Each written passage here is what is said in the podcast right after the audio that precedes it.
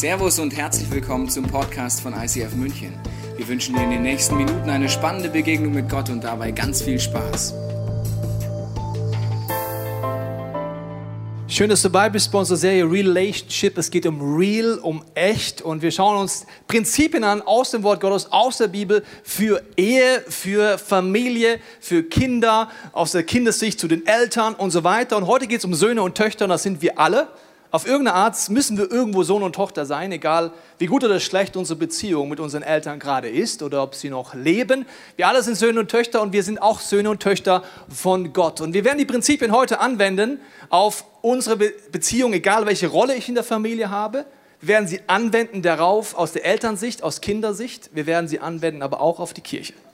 Die Bibel sagt immer wieder, dass die Kirche wie eine Familie ist, dass Gott Prinzipien geschaffen hat. Und er sagt zum Beispiel in der Bibel, sagt Paulus zu Timotheus, bevor du jemand geistlich einsetzt in Leiterschaft, schau, wie er es zu Hause lebt.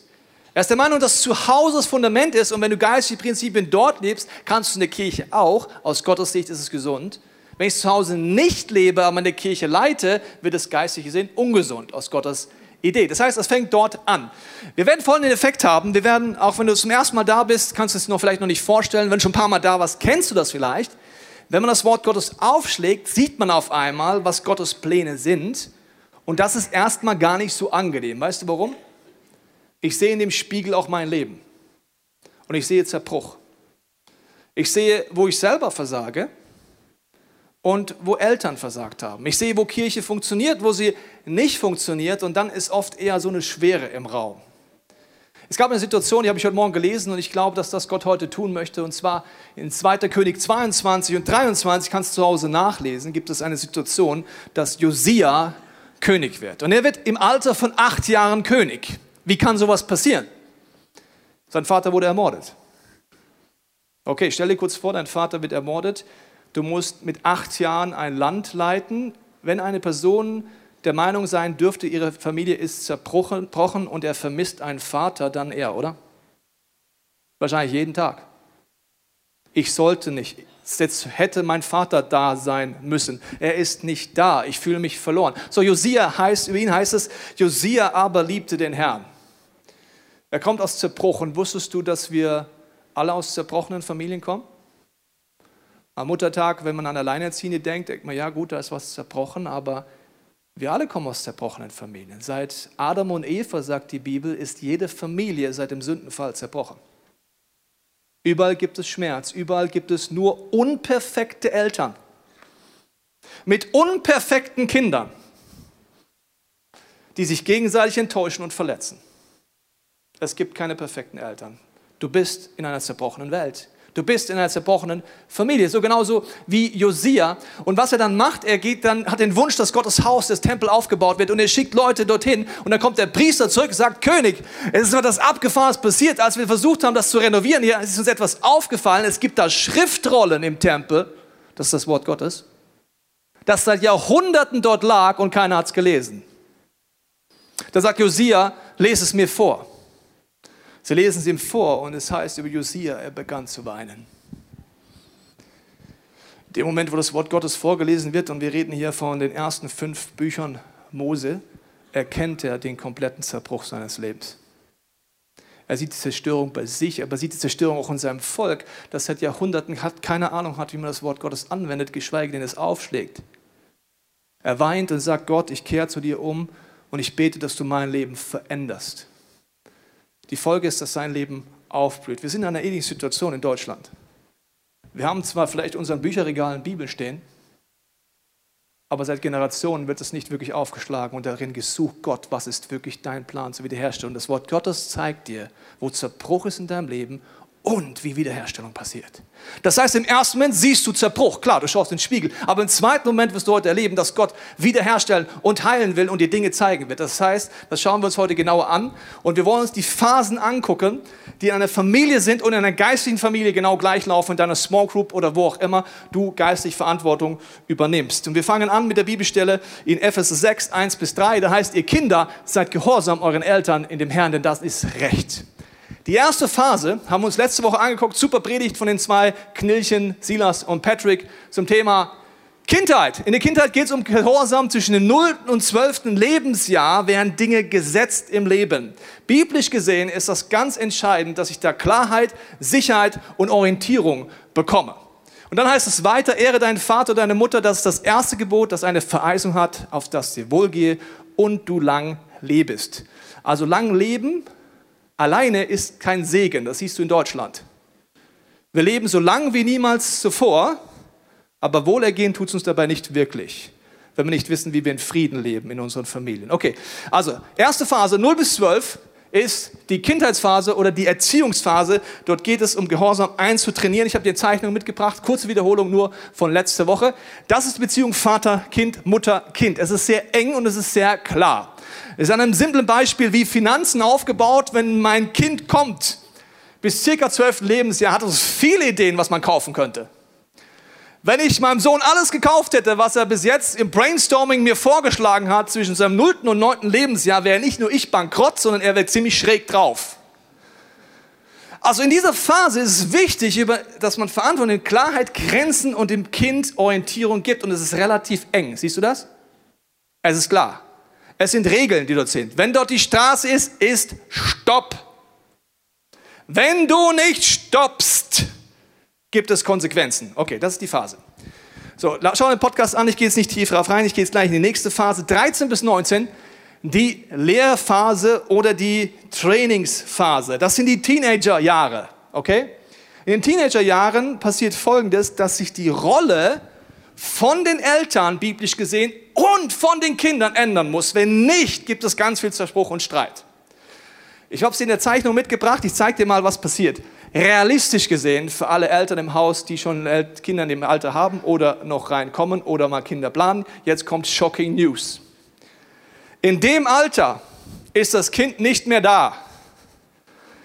Reality ist, sobald es deine Haustür verlässt, macht es, was es will.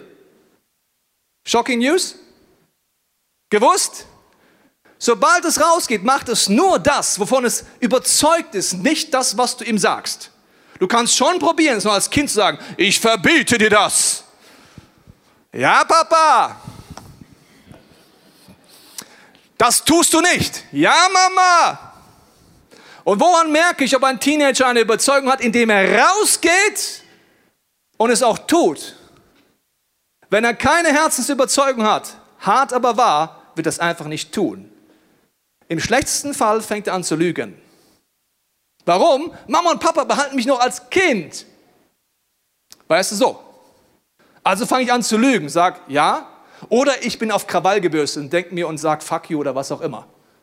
Je nach Persönlichkeit ist die Reaktion unterschiedlich, aber der Fakt ist, sobald er die Tür verletzt, macht er, was er will. Da kannst du machen, was du willst. Mit Regeln wirst du dort überhaupt gar nicht weiterkommen. In dieser Phase geht es darum, dass man 5. Mose 6, 7 lest, prägt die Gebote euren Kindern ein. Redet und immer und überall davon, ob ihr zu Hause oder unterwegs seid, ob ihr schlafen liegt oder aufsteht. Biblisch gesehen geht es darum, die Kinder in der Teenagerphase zu lehren. Jesus, Lukas 2, heißt es da, als Jesus zwölf Jahre alt war, gingen sie wie gewohnt in ins Haus Gottes und nahmen ihn mit. Er saß mitten unter den Gesetzen und hörte ihnen aufmerksam zu. Im jüdischen Ursprung unseres Glaubens geht es um Lehre. Es geht darum zu verstehen, warum gibt dir Gott ein Gebot? Das ist Lehre. Why we do what we do. Was ist der Sinn dahinter? Wenn du probierst, einen Teenager mit Regeln zu erziehen, dann lebst du leider in einer falschen Realität. Ich mache dir mal ein Beispiel, was sich zigfach wiederholt, auch in meinem Leben war das so. Junge, also in der Bibel steht, Sex gehört in die Ehe, Regel im Hause Teichen, das machen wir nicht. Ja, Papa. Ja, Mama. Und dann gibt es irgendwann einen shocking Moment. Ich habe dann irgendwann Ende 20 meiner Mutter mal erzählt, was ich alles getan habe, nachdem ich Ja, Mama gesagt habe. Und Ja, Papa gesagt habe. Wo ich war, wo sie dachten, wo ich wäre und wo ich wirklich gewesen bin. Warum? Ich hatte keine Herzensüberzeugung. Eine Regel verändert niemanden. Nur ein Wert. Ich möchte ein ganz anderes Beispiel erzählen, jetzt, was es bedeuten würde, mit Werten zu leiten, nämlich, da sind Fragen sehr zentral. Lukas 2, 46, er saß mitten unter den Gesetzeslehrern und hörte ihnen auf mich zu und stellte Fragen. Sowohl wenn du ein Teenager wirst, oder bist, es ist wichtig, du musst eine eigene Meinung finden. Du musst Dinge hinterfragen. Wenn nicht, wird es sehr schmerzhaft. Verschleppte Pubertät mit 30 ist eines der schlimmsten Dinge, die es gibt. Das meine ich jetzt wirklich so. Dann gibt die Lebenskrise, die dann kommt. Also ich muss hinterfragen. Ich darf auch rebellieren. Und liebe Eltern, es ist wichtig für die eigenen Fragen stellen als Teenager, aber auch Fragen als Erwachsener. In den Teenagerjahren, wenn du heute Teenager bist, sagst du, ja, es ist nicht so, aber ich muss es dir leider schon beibringen, ist gewisse hormonelle Durcheinander in dir. Das heißt, man trifft jetzt nicht so weise, unbedingt weitreichend schlaue Entscheidungen, um es vorsichtig auszudrücken. Sondern ich bin einfach hier und jetzt. Was heißt es, die Lehre so weiterzubringen? Das heißt, als Eltern muss ich anfangen, meine Rolle zu verändern. Ich stelle Fragen. Okay? Und da muss ich als Eltern zwingen, weil gerade eben war ich ja noch der, verstehst du? Du machst das nicht. Ich verbiete dir das. Und jetzt stelle ich Fragen. Mal drei Beispiele mitgebracht.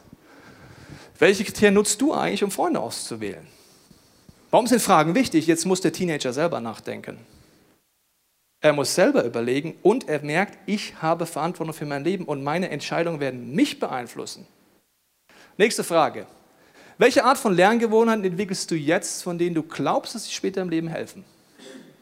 ins Gespräch kommen, fragen, hinterfragen. Oder noch ein Beispiel.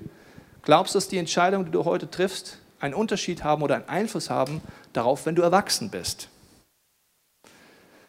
Ich will in der Lehrphase mit meinem Teenager hinkommen, dass er das Gebot ins Herz geschrieben haben. Das gleiche hat Gott mit dir vor. Wusstest du das? Er sagt, ich will die Gebote ins Herzen schreiben. Ich will nicht, dass du Regeln befolgst. Geistig gesehen gibt es die gleichen Phasen. Kindheitsphase, du kommst zum Glauben, bist ein Säugling im Glauben, du brauchst Milch.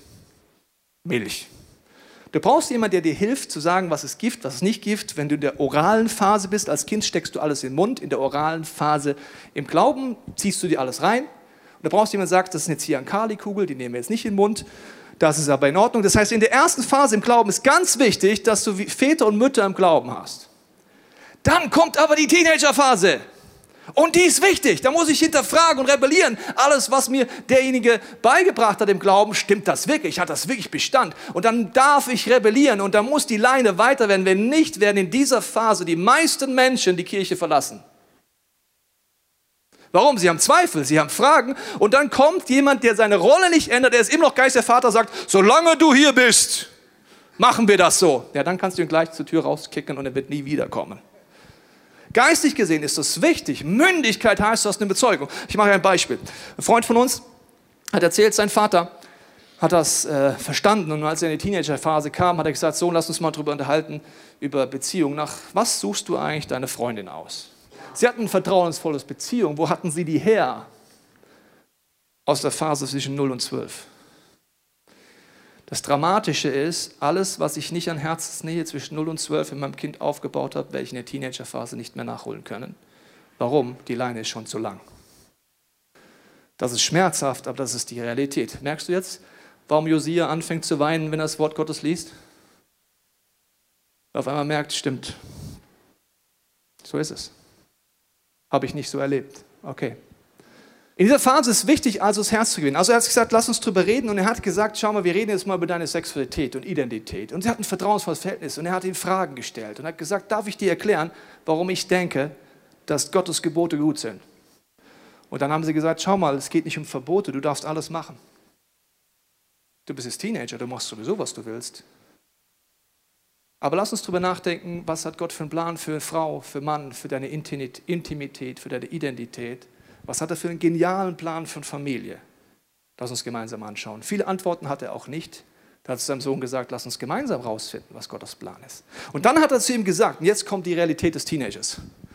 Er hat gesagt, mein Sohn, weißt du, jetzt haben wir darüber geredet und du triffst Entscheidungen für dein Leben, nicht ich.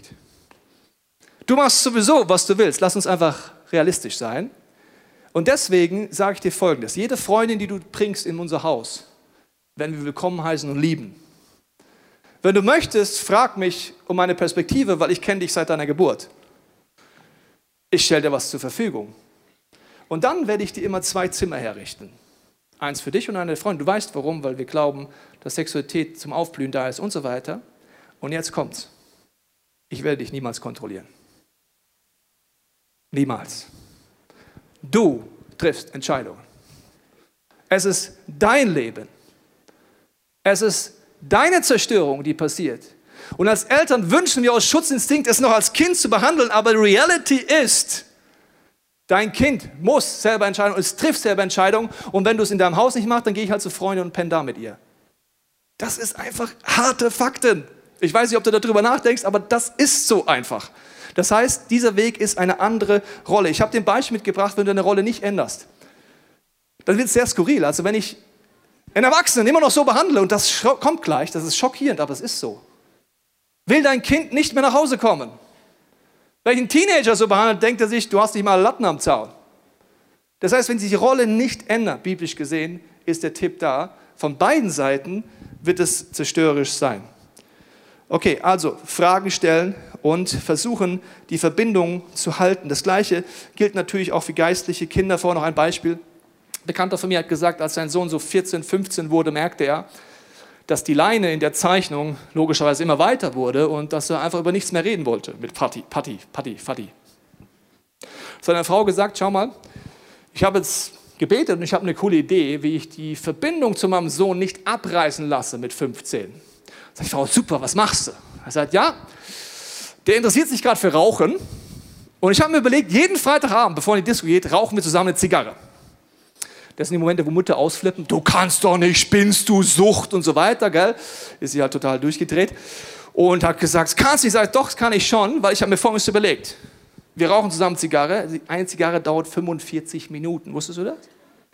Du kannst mal schneller Zigarre rauchen, dann kotzt du. Also 45 Minuten werden wir jeden Freitag da hocken und ich werde die besten Zigarren kaufen, die teuersten, die kann mein Sohn sich niemals leisten. Und dann sitzen wir als Männer da und dann geht es manchmal so.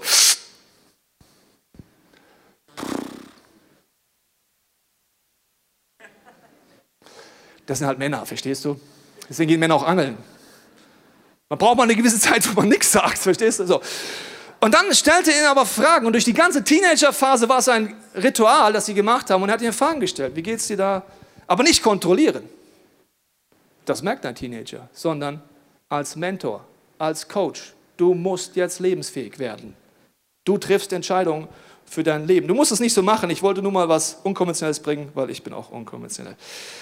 Das gleiche gilt jetzt für deine geistliche Familie. Wichtig ist, wenn jemand Glauben aufwächst, musst du die Rolle ändern. Das heißt, am Anfang ist man sein Geistesbaby, das Ziel Gottes ist aber, dass du ein mündiger, gläubiger Christ bist, der nicht abhängig von Leiterschaft ist. Ganz wichtig. Viele geistlichen Väter und Mütter ändern aber ihre Rolle nicht. Jemand wächst heran und ich behandle dich aber immer noch als Kind. Die Folge ist, dass die Person hoffentlich rebelliert oder es passiert geistlicher Missbrauch. Weil du musst wachsen, du musst mündig werden. Letztens sagt ein Pastor zu mir, ja, Pastor Tobias, mir ist aufgefallen und ich habe gehört, was in eurer Kirche so alles passiert. Ich habe gesagt, was hast du denn gehört? Ja, trinken Leute Alkohol und dann gehen Leute fremd und dann äh, gibt es ja Sex außerhalb der Ehe und so weiter. Und habe ich gesagt, stimmt. Dann habe ich gesagt, warum bist du denn so fröhlich? Habe ich gesagt, ja, es gibt einen Unterschied zwischen deiner Kirche und unserer. Ich weiß, was unsere Leute tun und du weißt es nicht. Dann hat er mich so angeguckt und ich gesagt, Heuchelei ist das Schlimmste, was es gibt. Ich weiß, was unsere Leute tun. Und die kommen alle irgendwann in die Teenagerphase. Und da muss die Leine länger sein. Und du musst selber Überzeugung kriegen, dass es Gott gut mit dir meint dass seine Gebote gut sind, dass es Werte sind, die hier reingeschrieben werden. Und diese Phase braucht es dringend. Heuchelei ist das Schlimmste, was es gibt. In deiner geistlichen und deiner leiblichen Familie. Okay, in dieser Phase als Teenager, was kannst du machen, wenn du als Teenager bist im Glauben oder natürlich auch in der leiblichen Familie? Ich lese dir mal vor Sprüche 4, 10 bis 14. Mein Sohn, höre auf mich und befolge meine Worte. Hier redet Gott dann wirst du ein langes Leben haben. Ich will dich den Weg der Weisheit lehren und dir den richtigen Weg zeigen. Gott möchte in deinem Herzen dir begegnen. Er möchte dir zeigen, dass es gut ist und dass du eigene Überzeugung hast für das, was er dir zeigt. Wenn du aus diesem Weg gehst, wird dich nichts aufhalten, du wirst stolpern noch stürzen. Deswegen ist es wichtig, als Teenager im Glauben oder in der Familie Fragen zu stellen. Jesus stellte Fragen, hinterfragen. Ganz wichtig. Und dann merkt man als Eltern, das ist ein tolles Geschenk, aus Geist die Eltern, was man übernommen hat. Das sind so Momente, wo man sich denkt, das ist halt einfach so. Hat mein Vater auch schon so gemacht. Und dann merkst du, ich habe gar keine Überzeugung dafür. Kinder sind ein Geschenk. Die hinterfragen nämlich alles. Da merke ich, wo ich selber blind was übernommen habe im Glauben oder in der Erziehung. Das sind Momente, wo ich mich erschrecke und denke, oh, das habe ich gerade so verhalten wie mein Vater. Deine Kinder werden dir den Spiegel vorhalten. Und dann kannst du anfangen, Dinge zu verändern in dieser Phase. Okay, jetzt kommt die nächste Phase, also mit 20. Eine neue Lebensphase, biblisch gesehen. Ich habe jetzt nicht die Zeit, dir alle Bibelstellen zu erklären, wie kommt man auf die Zahlen. Mir geht es auch nicht darum, dass wenn du 13 Jahre und ein Tag bist, auf einmal alles anders sein muss oder mit 20 minus ein Tag, sondern es geht um dieses Grundprinzip. Mit 20 passieren verschiedene Dinge. Also ich mache dir ein Beispiel, nur drei Bibelstellen. 2. Mose 30 heißt es, sie müssen in dem Alter das volle Opfer darbringen. In diesem Fall ab 20 sagt Gott, jetzt musst du selbstständig komplett das Opfer, hier ging es um Geld und so weiter, selber bringen. Nicht mehr Mama, nicht mehr Papa, komplett du. Du bist verantwortlich für dein Leben. Zweites Beispiel, 4. Mose 1,3. Da heißt es, äh, alle wehrhaftigen Männer ab 20 sollen aufgestellt werden. Ab 20 warst du in der Armee und Gott hat gesagt, now you are man, woman, jetzt kommt eine neue Phase. Jetzt musst du Verantwortung für dein Leben übernehmen. Oder 4. Mose 14. Hier in der Wüste werdet ihr sterben, sagt Gott zu seinem Volk, weil sie rebellieren und die Gebote nicht leben.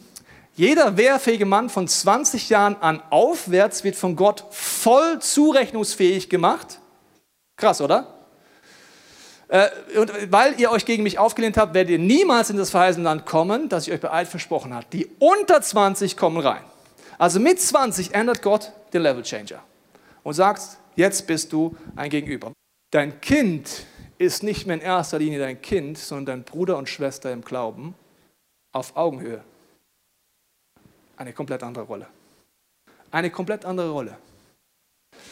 Das Problem ist, dass wir diese biblischen Prinzipien nicht kennen, deswegen Eltern zum Beispiel das Kind weiter behandeln als Kind. Das ist der Punkt, warum deine Kinder nicht mehr zu dir zu Besuch kommen wollen. Das sind Sätze, die dann sagen, Familie ist wie Fisch, nach drei Tagen fängt er an zu stinken. Wenn ich nach Hause gehe, behandelt meine Mutter mich immer noch so. Weißt du was? Ich habe dir mal ein Bild mitgebracht, was es bedeutet, wenn du den immer noch so behandelst, dein erwachsenes Kind, als wäre es ein Kind. Willst du, dass dein Kind so ist? Mit 20 spätestens ist einfach Augenhöhe. Nochmal zurück zu der Zeichnung. Das ist der Moment, wo ich dich als Bruder und Schwester sehe. Das heißt, meine Rolle ändert sich komplett als Kind aber auch. Ich habe Verantwortung für mein Leben.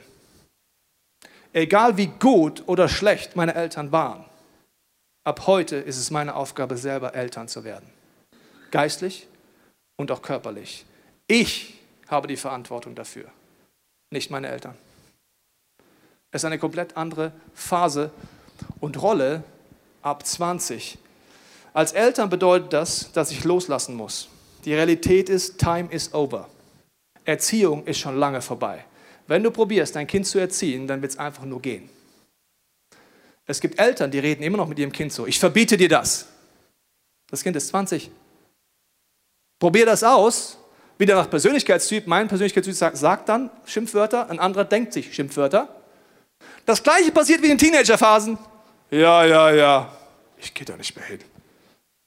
Ich erzähle auch meiner Mutter nicht mehr, wie es mir geht. Meinem Vater erzähle ich ganz bestimmt nicht, was ich beschäftigt, weil das, ich bin doch kein Kind mehr. So das passiert, wenn du versuchst, dein Kind nicht in eine andere Rolle auf freizusetzen. Geistlich gesehen ist das das Gleiche. Wenn du mit Glauben begleitest, durch die Babyphase durch, durch die Kindheitsphase durch, dann kommt die Teenagerphase. Dein Ziel muss immer sein, auf Augehöhe einen Bruder und Schwester zu haben und nicht du bist der Leiter und die Person ist unter dir. Wenn das so ist, nennt man das geistlichen Missbrauch. Ehren bedeutet jetzt, dass ich Leiterschaft oder Eltern ehre, eine gesunde Verhältnis ihnen habe und sie um Rat frage. Mit Gottes Willen prüfe und dann tu, was Gott mir zeigt. Das wäre Mündigkeit. Und das ist auch in der Familie so. Das Harte ist also, wenn du das nicht änderst in dieser Phase geistlich oder in der Familie, wirst du unbewusst deine Kinder kontrollieren wollen. Aus guten Gründen, weil du hast Angst um sie, du denkst, was macht er da, spinnt er eigentlich, das kommt nicht gut. Alles gute Gründe, aber Angst ist dein Motor. Und Angst ist immer zerstörerisch und wird auch weiter zerstören. Manchmal sagen Eltern so, ja, du musst mich ehren. Wenn du nicht tust, was ich dir sage, ehrst du mich nicht. Liebe Eltern, Ein erwachsenes Kind, das immer tut, was die Eltern sagen, ist ein unmündiges Kind, das lebensunfähig ist. Und das kontrolliert wird, das nennt man Missbrauch. Geistig gesehen genau das Gleiche. Du siehst, warum Josia weint. Wir schauen nur ein paar Sachen an und ich kann dir jetzt schon sagen, dass wir alle in zerbrochenen Familien leben und wir alle das so nicht erlebt haben. Und dass wir es auch alle nicht so leben. Warum? Gott will wiederherstellen, was zerbrochen ist. Er will dir Orientierung geben, nach vorne gerichtet und dich geistlich, aber auch in deiner Familie mitnehmen. Was heißt das Eltern? Dass ich meine Eltern ehre als Erwachsene. Erstens, ich muss wie Josia selber erleben, dass Jesus für mich am Kreuz gestorben ist, dass ich Heilung erlebe für all den Mangel, den ich habe. Deine Eltern sind nicht perfekt. Ist dir vielleicht schon aufgefallen? Es gibt nur einen perfekten Vater und das ist der Vater im Himmel.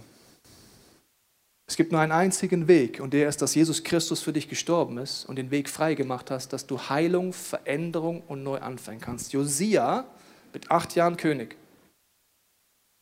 entdeckt die Schriftrollen, sagt dann zum ganzen Volk, ich lese es euch vor, ein paar Wochen lang liest er ihnen alle fünf Bücher Mose vor und dann kommen sie an die Stelle, dass das Volk das Pessachfest feiern soll. Das ist eine Symbolik für das, was Jesus Christus am Kreuz getan hat. Und nach ein paar hundert Jahren sagte Josia, wir feiern das wieder. Ein paar hundert Jahre vorhin, die Generationen wussten nicht, wie man das Kreuz anwendet. Sie wussten nicht, wie man geheilt und befreit wird. Sie waren ausgeliefert von Flüchen und allem möglichen Zerstörerisches. Und Josia sagt, ich werde heute umkehren für mich. Nur für mich. Ich kann es nicht für meine Eltern entscheiden. Ich brauche heute Heilung. Josia, der Name heißt heilen, unterstützen. Gott ist ein Arzt. Ist es nicht abgefahren? Das heißt, Josia erlebt das, dass er heilt. Und er nimmt Verantwortung für sein Leben und er kehrt um und er erlebt wirklich, dass es so ist. Und deswegen kannst du dann auch Eltern ehren. Ich kann sie um Fragen, ich fragen, ich kann sie um Rat bitten, ich kann ihnen danken für das, was sie getan haben. Und ich sage dir eins aus Elternsicht jetzt. Jeder Elternpaar tut das Beste, was es kann. Wusstest du das? Wenn sie es besser könnten, hätten sie es gemacht. Jeder ist Opfer und Täter. Wusstest du das? Du kannst mal deine Eltern fragen, wie ihre Eltern waren und tendenziell wirst du dort Flüche entdecken. Nämlich Flüche heißt, es war in der Generation so, dann war es wieder so und jetzt ist es wieder so. Das heißt, du wirst merken, die, die die Täter sind, waren Opfer ihrer Eltern. Der Ausweg ist, Jesus Christus ist am Kreuz verreckt dafür, dass du als gläubiger Christ sagen kannst, ab meiner Generation hört das auf. Die Zerstörung gehört ans Kreuz, die Zerstörung gehört zum Vater im Himmel und die gehört nicht mehr in mein Leben.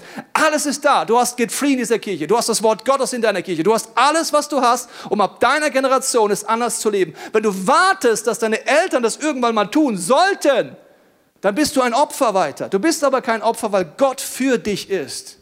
Und auch für deine Kinder. Und mein Sohn wird das Gleiche brauchen. Er wird Get Freeze brauchen. Er wird das Wort Gottes brauchen. Warum? Ich bin ein unperfekter Vater aber es gibt einen Ausweg für dich und für mich.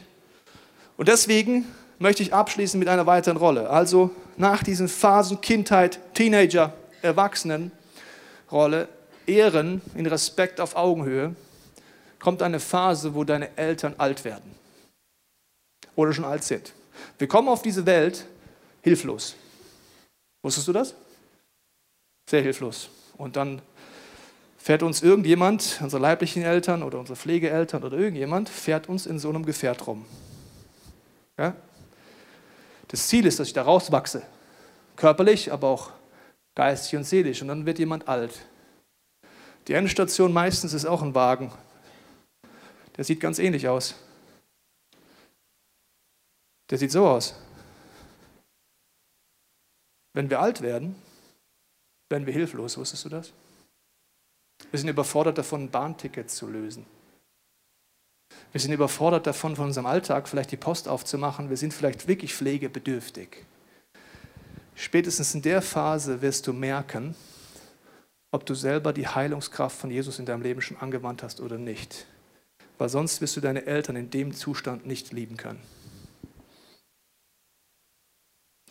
Deine Eltern oder auch dein Kind als Sohnschaft ist der Ausweg, dass du heute überlegst, wie Josia zu reagieren.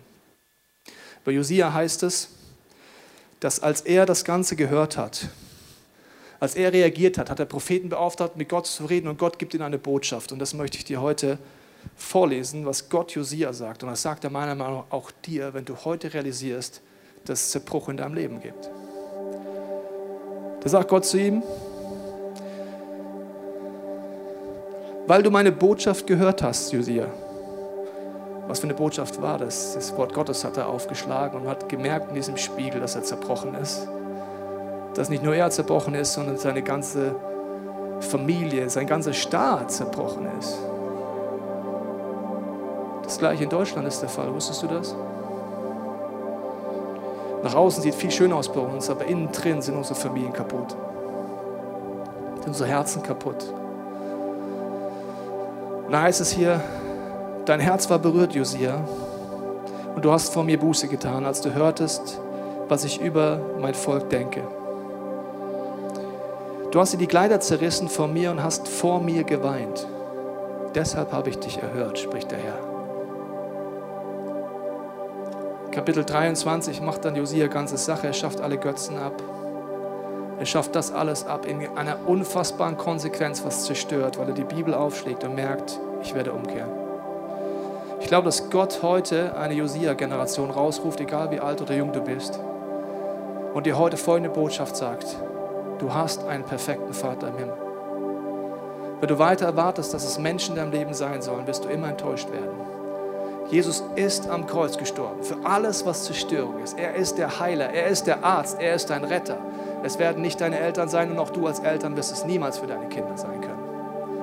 Also können wir nur im Zerbruch heute zu Gott sagen, hier bin ich, fang an in meinem Leben zu wirken, fang an mich zu heilen und mich zu verändern. Als ich diese Bibelstelle heute Morgen nochmal gelesen habe, habe ich ein Lesezeichen gefunden. Mein Sohn schenkt mir immer zum Geburtstag und zu Weihnachten, wünscht mir ihm Lesezeichen, dem Alter so. Und schreibt da was drauf. Ich sage immer, frag immer Gott, schreib irgendwas drauf, mein Schatz. Und dann habe ich ein Lesezeichen. Und weißt du, was bei dieser Bibelstelle für ein Lesezeichen drin war? Da steht, ich liebe dich so, so sehr. Das kannst du dir gar nicht vorstellen. Papa. In dem Moment war es mir so, dass das die wichtigste Botschaft von Gott damals für Josia war. Josia, mein Sohn, du bist acht Jahre alt. Ich als dein himmlischer Vater liebe dich so sehr, du kannst es gar nicht vorstellen. Ich habe meinen Sohn Jesus für dich geschickt. Ich habe die Lösung und ab deiner Generation kann es anders sein. Das gleiche sagt Gott heute zu dir. Ich liebe dich so, so sehr. In all deinem Schmerz, in all deinem Zerbruch, in all deinem Leid, in all deiner Unperfektion, in all dem, wo du dich selber anklagst oder andere anklagst. Ich liebe dich so sehr, da kannst du dir nicht vorstellen. Dein Papa.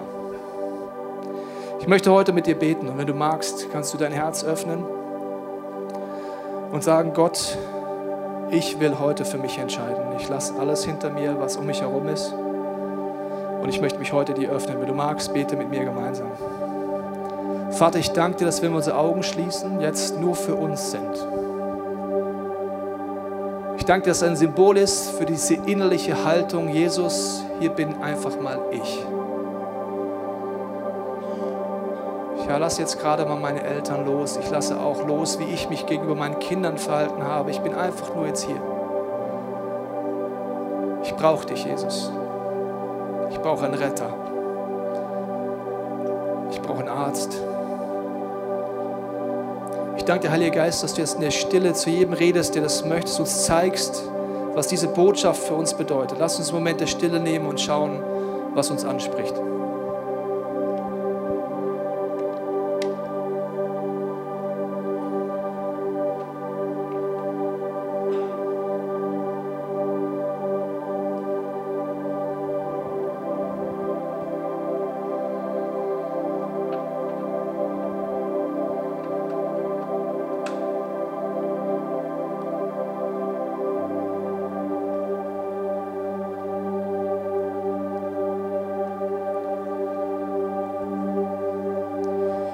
Jesus, ich danke dir, dass du jetzt anfängst zu reden, dass du aber auch in der nächsten Woche zu uns reden willst.